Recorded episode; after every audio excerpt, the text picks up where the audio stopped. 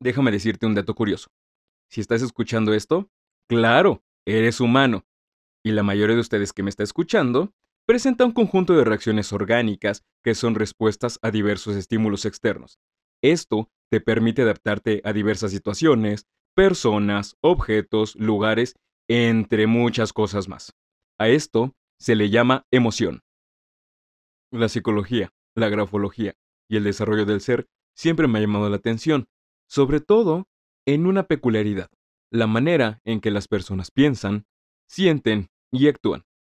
Soy Isa Correa y te invito a este podcast donde hablaremos de diversos temas que nos llevará a indagar en esta triada que nos conforma. Comenzamos.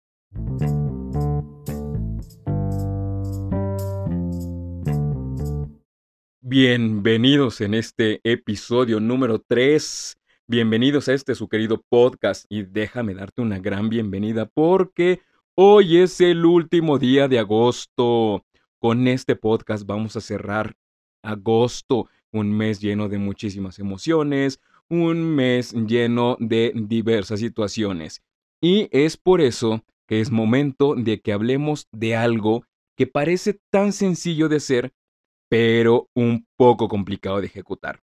Y sí, como ya viste el título, esto lo vamos a tratar de una pregunta que me hacen bastante, no nada más en terapia, no nada más en pláticas, sino en consultas en mis redes sociales, me lo hacen por todos lados. Y esta pregunta es, oye Isaac, ¿y cómo manejo las emociones? Esta pregunta es tan constante, esta pregunta me lleva a tener una diversidad de respuestas, no nada más para la persona que me pregunta, sino para diversas situaciones.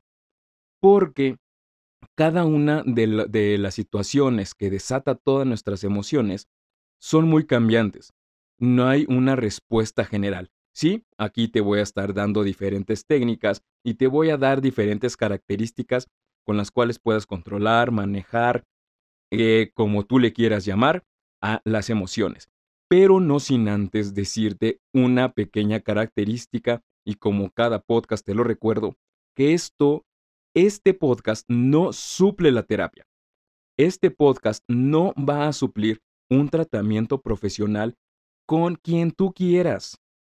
Pero esto que tú estés escuchando es para que te pueda abrir una perspectiva y que te pueda dar mayor claridad de lo que está pasando con tu vida y ya con esto puedas tomar la decisión de acudir con un especialista, con un terapeuta, con un psicólogo, con un psiquiatra, con un médico, con alguien que te pueda dar guía en aquello que te está pasando y en esto que te está sucediendo. Ahora, ya una vez aclarado esto, que es muy común que nos llegue a pasar, ahora sí, vámonos por partes, porque si no, nos vamos a revolver y no vamos a saber qué es lo que está sucediendo con nosotros. Ahora, en primera instancia, vamos a entender una cosa y vamos a entender lo que es la definición de esto de emoción.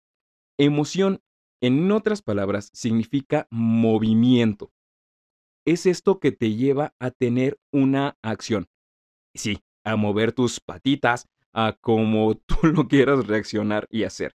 Ahora, ya con esto aclarado, es importante entender que la emoción tiene la característica de alterar tu estado de ánimo. Todo ese estado en el cual tú te encuentras, en la mañana, en la tarde, en la noche, con tu pareja, con tus hijos, con tus amigos, si estás en una cena, si ahorita me vas escuchando, dependiendo de cómo tu cuerpo reaccione, eso, esa es la emoción. Porque esta emoción, como ahorita te acaba de decir, altera tu estado de ánimo. Pero vamos a hacer una pequeña diferencia, que es la diferencia entre emoción y sentimiento. La emoción, como te lo acabo de decir, altera tu estado de ánimo. Por el contrario, y a diferencia del sentimiento, este sentimiento, o más bien la emoción, tiene una mayor intensidad a los sentimientos. Pero, por su parte, los sentimientos suelen ser más duraderos. Ahora, ya una vez que entendimos esta parte y esta pequeña diferencia entre la emoción y sentimientos, vamos a hacer una distinción mayor. Yo no sé si has leído algunos autores como Daniel Goleman, en sus libros de inteligencia emocional, o a lo mejor has leído a Doris, o has leído a Paul Ekman, no lo sé, hay diferentes autores que te hablan sobre la inteligencia emocional. Algunos autores te van a decir que son cuatro emociones básicas, algunos otros autores te van a decir que son siete como Paul. Eh, va a poder variar depende del autor que tú leas o de la fuente en la cual tú te informes. Pero vamos a utilizar en este momento cuatro emociones básicas. ¿Estamos claros? ¿Cuáles son? Y hazte la pregunta. A ver, ¿cómo yo manejo mis emociones y cuáles son? Antes de que yo te las diga. Ahora, ya una vez que te hiciste la pregunta, Vamos a enlistarlas. 1. Enojo. 2. Tristeza. 3. Miedo. Y 4. Alegría. En esta de alegría, en lo personal a mí me gusta agregarle la felicidad, el amor. Tiene sus variaciones, esto va a depender de, como de hace rato te decía, de los autores que tú leas, las fuentes que tú consultes, la historia de vida que tú tengas, pero para podernos entender y generalizar un poquito más esto que estamos platicando, vamos a poner alegría, felicidad, amor y muchas características.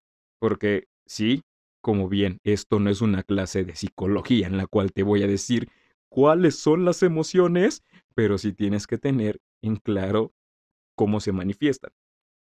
Ahora, ahora, Ahora, lo primero que vamos a hacer es identifica en tu cuerpo cómo funcionan las emociones. Oye, ¿cómo sientes físicamente el enojo? ¿Cómo sientes físicamente la tristeza? ¿Cómo sientes físicamente el miedo? ¿Cómo sientes físicamente la alegría, la felicidad o el amor? Porque como ya hace rato te decía, sí, esta es una reacción que nuestro cuerpo tiene. Pero a lo mejor te has en algún momento puesto a identificar qué es lo que pasa físicamente contigo. O a lo mejor no lo habías identificado. Y este es el momento perfecto para que lo identifiques. ¿O no? Te pongo un ejemplo. En mi caso, yo cuando siento el enojo, Siento cómo se me tensa la espalda, cómo se me tensa el cuello, la mandíbula se me tensa, siento la mirada fija. Y eso es en el momento. Así, en cuanto surge el enojo, mi cuerpo adopta esta postura. Un ejemplo de la tristeza. la tristeza, la manera en como yo la siento, siento mis ojos como coloquialmente decimos vidriosos, siento este nudo en la garganta, siento una pesadez en el cuerpo, mis extremidades se sienten un poquito más pesadas. ¿Cómo sientes tú la tristeza? El miedo.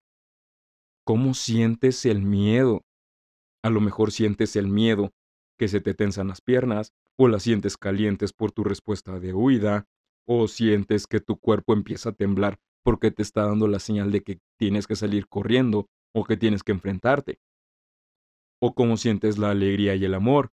A lo mejor tienes estas respuestas dermogalvánicas que sientes que se te pone la piel de gallina, que se te, el, que se te pone el rostro rojo o caliente.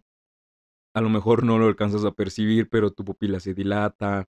No lo sé, no lo sé, no lo sé.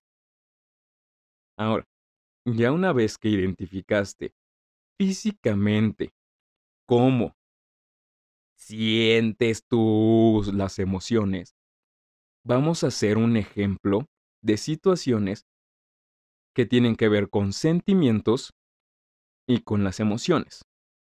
Porque sí, ahorita yo te decía, oye, una cosa son las emociones que, surgen al momento y de ahí la variación tiene que ver con el sentimiento pero es tan junto, es tan, ¿cómo podértelo decir?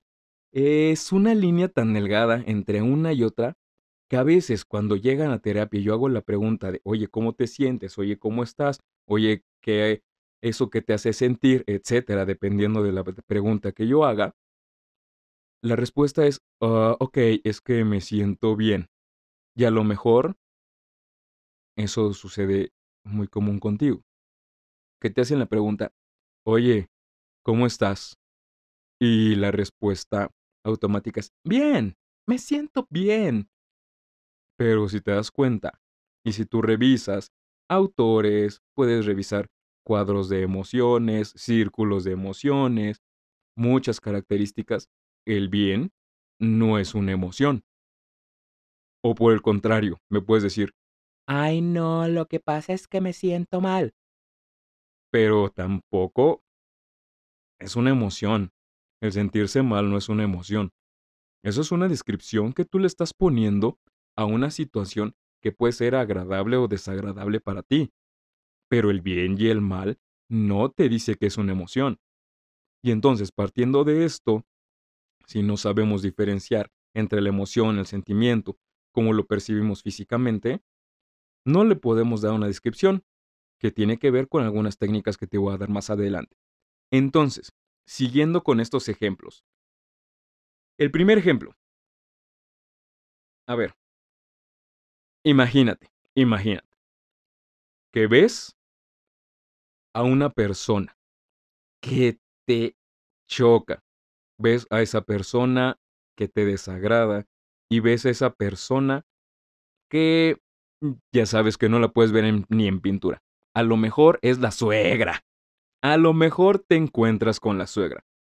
Y en cuanto la ves, tu cuerpo siente ira, tu cuerpo siente enojo, eso es una respuesta al momento, porque no tuviste que pensar para tener esta respuesta.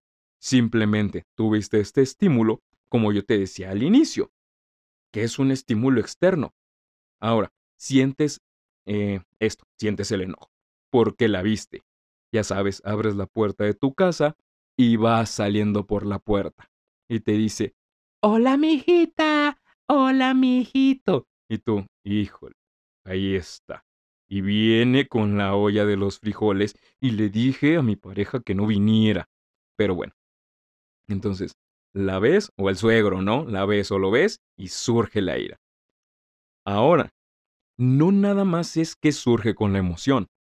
También tenemos que ver que surge con los sentimientos. Te pongo ejemplos de sentimientos. Puedes sentir celos, puedes sentir cólera, puedes sentir desesperación, puedes sentir rabia, puedes sentir molestia, entre otros. Si tú ves, la emoción primaria es la ira, es el enojo. Ya de ahí es enojo por celos, enojo por cólera, enojo por desesperación, enojo por rabia, enojo por molestia, enojo por resentimientos, n cantidad de cosas. Y eso ya te puede ayudar a ir identificando qué es lo que pasa contigo. Porque cuando llegues a terapia o llegues a un proceso, a lo mejor te preguntan, oye, ¿qué te provoca tu suegra? ¿Qué te provoca el familiar? ¿Qué te provoca tu jefe? ¿Qué te provocan tus hijos? ¿Qué te provocan tus padres? Y es como, ay, es que no sé qué me provoca, nada más sé que los veo y siento eh, feo. Feo tampoco es una emoción. Te pongo el segundo ejemplo. De nuevo, imagina, pero cuando imagines, no nada más pone en tu cabeza una imagen. También ve percibiendo físicamente qué es lo que vas sintiendo. Entonces imagina una situación en la cual es fin de mes, tienes que pagar la renta, tienes que hacer un pago, tienes una situación que no sabes cómo resolver y esta situación te provoca miedo. Ahora, no nada más como sientes el miedo, como yo te lo decía hace rato. A lo mejor viene acompañado el miedo de intranquilidad, o viene el miedo acompañado de nerviosismo, de pánico, que pueden ser respuestas de huida. pero también puede haber respuestas de parálisis. O sientes una inquietud. ¿Te das cuenta? Te das cuenta que no nada más es de sentir la emoción, sino cuáles son las variaciones. No nada más es de sentir la emoción, sino qué está pasando con tus sentimientos. Y esto de nuevo te va a ayudar a describir y saber y percibir y el darte cuenta. Ahora, por último, bueno, las otras dos emociones, déjalas ir, ya no le te enganches con ellas, deja a tu suegra, deja los pagos, tú enfócate nada más en escuchar el podcast. A lo mejor estás en la sala, a lo mejor estás comiendo, a lo mejor vas manejando, no sé qué es lo que vayas haciendo, pero en este momento, imagina, siente y percibe esta imagen de una mascota que tú tengas, percibe la imagen de tu pareja, percibe la imagen a lo mejor de tus hijos, percibe la imagen de tus padres, percibe la imagen de un logro que te hayan dicho el, que hiciste el día de hoy, de una noticia muy agradable que recibiste por Facebook, por Instagram. Quédate con esa imagen. ¿Cómo sientes? ¿Cómo sientes esta alegría? ¿Cómo sientes la felicidad? ¿Cómo sientes estos momentos en los cuales sabes que tu corazón palpita mucho más rápido, la respiración se acelera, sabes que tienes las respuestas dermogalvánicas, a lo mejor tu rostro se pone cálido. Siente esa alegría en ese momento, por eso que te está sucediendo ahorita, por eso que tú estás imaginando. Y a lo mejor tienes esta emoción de felicidad y de amor porque recordaste a tu pareja por el enamoramiento, por el enamoramiento que tienes por haberlo visto, por haberla visto.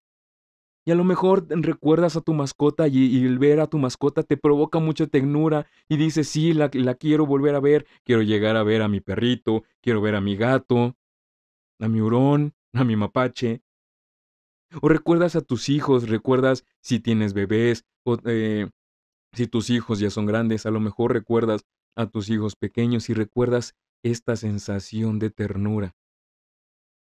Sientes la serenidad y sientes la dulzura. Sientes este afecto hacia la imagen que estás teniendo por abrazar a tu ser querido, por abrazar a tu mascota, por abrazar a tu familia, por un momento feliz. Y sientes esta armonía y esta paz que a lo mejor durante todo el día no habías sentido. Y que a lo mejor para este día que estás escuchando el podcast habías pasado por muchas cosas y ahorita sientes esta armonía que necesitabas durante tu día. Te invito a que te quedes con esta emoción, que te quedes con esta sensación en este momento y que la traigas durante todo el tiempo. Y a lo mejor en algún momento es necesario volver a escuchar esta parte del podcast para recordar que hay tranquilidad en tu día y, en, todos los días. Ahora, así como esto, muchas veces se catalogan las emociones en positivo y negativo, pero vamos a quitarle estos calificativos. Las emociones simplemente son. Las emociones no son buenas, las emociones no son malas, las emociones simplemente son. Y es entonces cuando surge de nuevo la pregunta, oye, Isaac, entonces, ¿cómo, controlo las emociones? ¿Cómo las manejo? ¿Cómo o qué puedo hacer para que no me afecten las emociones? Aquí viene algo interesante y déjame decirte la triste y fea realidad, que con fuerza de voluntad no lo vas a hacer tampoco echándole ganas, como muchas veces te dicen. A lo mejor te han dicho, o tú eres de los que ha dicho, échale ganas. Pues no, no nada más con fuerza de voluntad. No nada más con esta fuerza que te va dirigiendo lo vas a lograr. Claro, sí es muy importante, pero no es lo, lo básico. Y es aquí cuando vemos que el problema no son las emociones, sino cómo las manejamos. Si te das cuenta, con estos ejercicios que hicimos rápidos, con la ira, con el miedo, con el amor, la bronca no es que sientas las emociones, sino qué haces con ellas. sino cómo los manejas. Y esto quiere decir que el manejo emocional va a decir de cómo, no, de cómo nos comportamos, de cómo nos conducimos, qué es lo que hacemos. ¿Sabes? Ahora, te voy a dar cinco puntos que a lo mejor te pueden servir dependiendo de la situación que estés pasando. O se lo puedes recomendar a alguien por alguna situación que no sabe cómo resolver al momento. Te repito, esto no sustituye la terapia. Esto viene acompañado con un proceso terapéutico. Pero si en algún momento necesitas la ayuda precisamente en esta situación que te está pasando, te puede ayudar. El punto número uno. Primero, identifica qué es lo que está sucediendo, qué es lo que estás sintiendo, para que puedas entender y definir las emociones. Por eso que hace rato yo te decía, cómo las percibes físicamente, qué nombre les pones. Esto te, te va a llevar a identificar, entender y definir las emociones. Punto número 2. Detéctalas antes de actuar. Ya una vez que las identificaste, las entendiste y las definiste, ahora detéctalas. Detéctalas en qué parte de tu cuerpo están fluyendo. Esto te va a llevar a poder tener un control antes de tomar una acción. Porque a lo mejor sientes enojo y ya no le gritas a esa persona, ya no le gritas a tus hijos, ya no le gritas a tu pareja, ya no le gritas a tus compañeros de trabajo. Si vas manejando, ya no le gritas a la persona que va enfrente de ti que se te cerró. Esto te va a llevar a detectar antes de. Punto número 3. Analiza las emociones. El analizar las emociones te va a llevar a encontrar el origen con dos preguntas básicas. ¿Por qué? ¿Y para qué? Con el por qué vas a poder detectar por qué surge esa emoción en determinadas situaciones. Y dos, ¿para qué surge? Tiene una función. Por algo y para algo lo estás sintiendo. Por algo y para algo te está sucediendo eso. Por algo tienes este, esta emoción de la ira. Por algo tienes la tristeza. Por algo y para algo tienes el, el miedo. Por algo y para algo tienes el amor o la alegría. Entonces ya una vez que lo detectas, puedes mm, hacer el análisis de tus emociones. ¿Qué nos lleva al punto número 4? Fija tu atención y observa las consecuencias. Porque no nada más basta en detectar qué es lo que está sucediendo, sino también qué puede suceder. Esto te va a llevar a poner una valoración en tus actos, en poder hacerte responsable de cualquier acción que vayas a tomar, porque muchas veces sucede esto de, ay, es que ya grité, ya pegué, o ya abracé, o ya lloré, o ya hice berrinche, o tuve miedo. No lo sé, va a depender de la situación, pero cuando tú observas las consecuencias, puedes darte cuenta de qué es lo que quieres. Yo en este momento siento muchísima alegría por lo que veo, por lo que siento, por lo que percibo. Yo sé que esto me iba a llevar a tener consecuencias. Y entonces ahí ya puedo valorar si son consecuencias que quiero, y el día de hoy estoy muy seguro de que son las consecuencias que yo quiero basado en esta alegría que tengo. Y punto número cuatro. Punto número cinco. Corrijo. Medita. Sí, el meditar te puede ayudar. No te va a resolver tus situaciones, aclaro.